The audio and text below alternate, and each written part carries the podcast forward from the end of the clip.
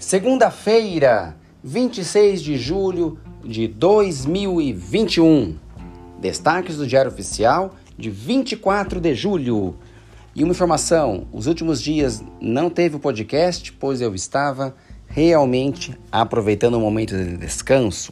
Mas vamos a ele, ao DOC, no dia 24 de julho.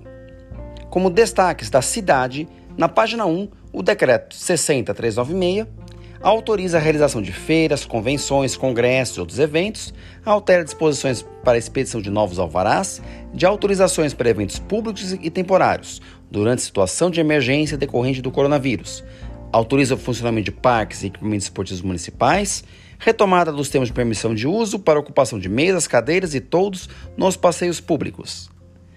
Na página 13, a instrução normativa da Secretaria da Fazenda Surem 11 que institui e aprova o aplicativo de emissão simplificada de nota fiscal de serviços eletrônicos para microempreendedores individuais, MEI.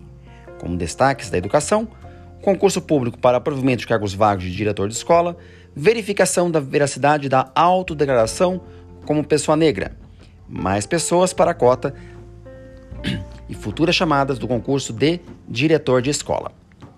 Eu sou Christian Snick, diretor de escola, dirigente sindical, coordenador do Conselho Participativo MOCA, membro do Conselho de Alimentação Escolar da cidade de São Paulo, Fórum Estadual de Educação, Renasce Brás, Pacto Global Educativo do Papa Francisco e escritor na cidade de São Paulo. Uma excelente segunda-feira a todas e todos.